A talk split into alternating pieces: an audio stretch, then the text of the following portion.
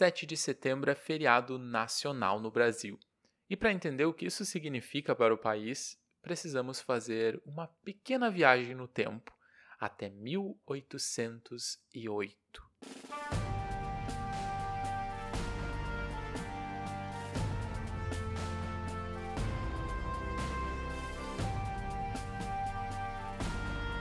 Olá, o meu nome é Walter Machado, esse é mais um episódio do Papo Vai e é um episódio especial. Veja só, nós estamos lançando esse episódio no dia 7 de setembro de 2021. Eu estou muito orgulhoso da nossa produção que conseguiu lançar o episódio sobre o feriado no feriado. Estamos de parabéns, não estamos?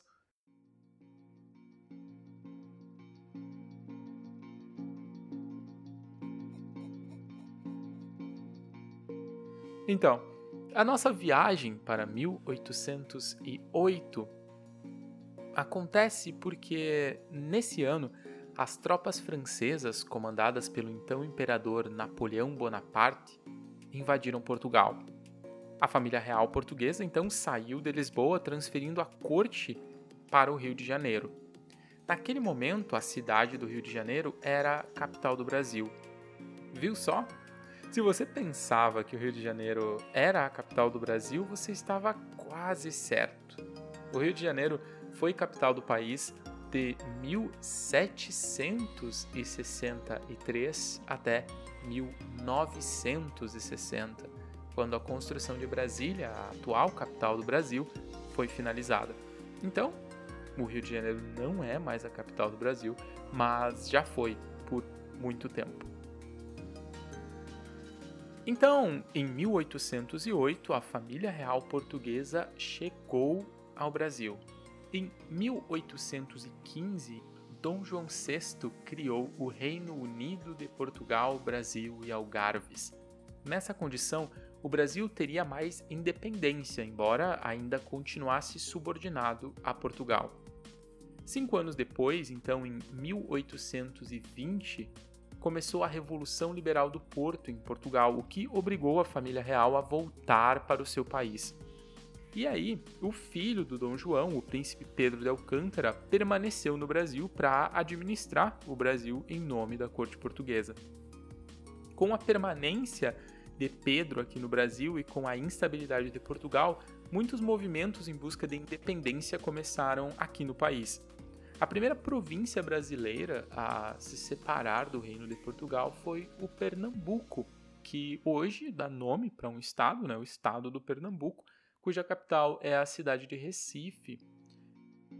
Então, como resposta a esses movimentos, aconteceu que a Assembleia Legislativa Portuguesa determinou que o Brasil voltasse à sua condição de subordinado de Portugal e que o príncipe o Pedro de Alcântara voltasse uh, para o seu país, para Portugal. Como resposta a esses movimentos, a Assembleia Legislativa Portuguesa determinou que o Brasil voltasse à condição de subordinado do país e que o príncipe Pedro de Alcântara retornasse imediatamente para Portugal. Em 9 de janeiro de 1822, então, dois anos depois de, do começo da Revolução do Porto, e já no ano em que seria a proclamada independência do Brasil, em 9 de janeiro, Pedro de Alcântara decidiu ficar no Brasil. Essa data também é uma data importante para a história do país e é conhecida como Dia do Fico. Sim, fico do verbo ficar, meaning I stay. Uh, então, o Dia do Fico foi uma data importante que é o embrião, que é a semente da independência do Brasil, que acontece depois em setembro. Mas ainda tem um outro acontecimento importante nesse ano. Em 2 de junho de 1822, Pedro convocou a primeira Assembleia Constituinte Brasileira, ou seja, o grupo que criaria uma Constituição, né, um conjunto de leis. Em 2 de setembro, um novo decreto português chegou ao Rio de Janeiro. Pedro estava viajando a São Paulo, então sua esposa, a princesa Maria Leopoldina, encontrou-se com o Conselho de Ministros e enviou uma carta ao marido, aconselhando a declarar a independência do Brasil. Pedro recebeu a carta no dia 7 de setembro. No mesmo dia, então, declarou a independência do Brasil, terminando, pelo menos tecnicamente, com a submissão do Brasil a Portugal. Então, agora, nós vamos a algumas curiosidades mais interessantes do que a história em si. Muitos de nós brasileiros aprendem na escola que Dom Pedro declarou a independência do Brasil próximo ao Riacho Ipiranga em uma cena épica e gloriosa. Porém, isso não é exatamente o que aconteceu.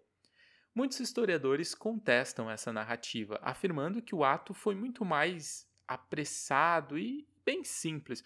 Acontece que o pintor Pedro Américo pintou um quadro chamado Independência ou Morte em 1888 muito tempo depois da, da cena, né?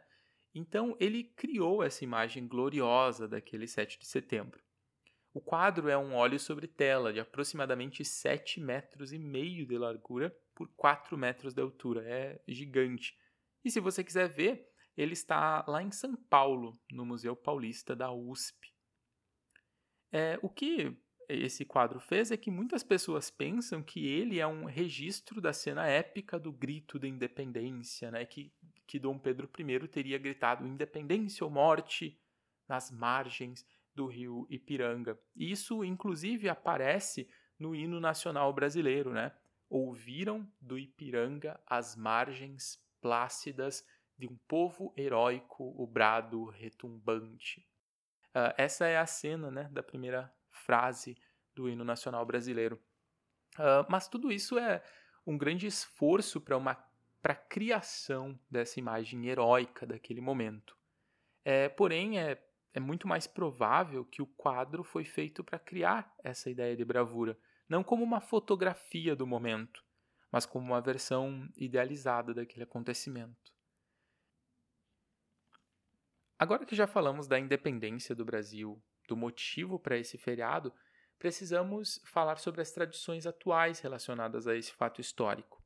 Você já aprendeu que o feriado é uma comemoração à independência do Brasil em relação a Portugal. Porém, foi apenas em 1947 que o feriado de 7 de setembro começou a ter um desfile uh, cívico, como é visto hoje.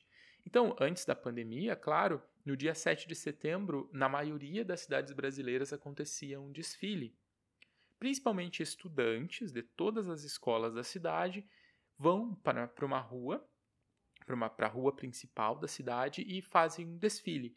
A organização é bem semelhante ao carnaval, na verdade, mas em um clima menos divertido e muito mais militar, e é um desfile que acontece durante o dia. Aliás, as Forças Armadas iniciam esse desfile e toda a cerimônia é conduzida como se fosse uma cerimônia militar. A ideia é óbvia: fazer uma referência e celebrar o Dia da Independência. Esse ano, porém, há muitos brasileiros que vão às ruas pedir intervenção militar, volta da ditadura e outras bizarrices. Então, no Dia da Independência, eles vão pedir por menos liberdade, vão pedir por que alguém sem nenhuma condição de governar o país assuma mais poder de forma autoritária e elimine seus inimigos. Quem entende, né?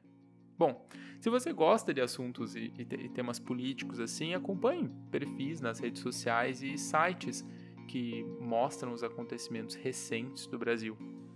Para conteúdos sobre esses temas mais atuais, adaptados para estrangeiros, a gente indica que você confira o podcast Fala Gringo. O Lene faz um ótimo trabalho abordando temas atuais do país adaptados para estudantes de nível intermediário. E se você quiser saber mais sobre outros feriados no Brasil, confere o nosso episódio número 3, Feriados no Jeitinho Brasileiro, Aí você vai saber um pouco mais sobre as nossas tradições em cada um dos feriados, né, quais os significados de cada um dos feriados ao longo do ano. Por hoje é só. Muito obrigado pela sua companhia até aqui. Aproveite seu dia e Valeu!